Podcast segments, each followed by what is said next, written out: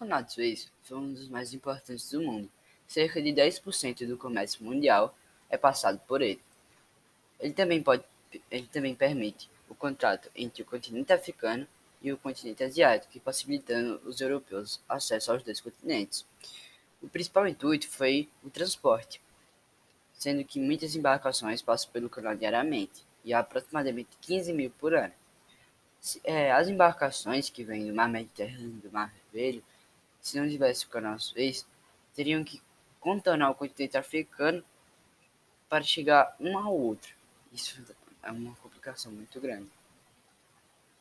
Sua inauguração tenha sido no século XXI. Porém, a ideia de construir esse canal já era bem antigo, com a ideia do, do faraó Sesostris, 1878 a.C. a 1840 a.C. Sua construção demorou 10 anos e contou com o trabalho de cerca de 1,5 milhões de pessoas, e foi inaugurado em 17 de novembro de 1969.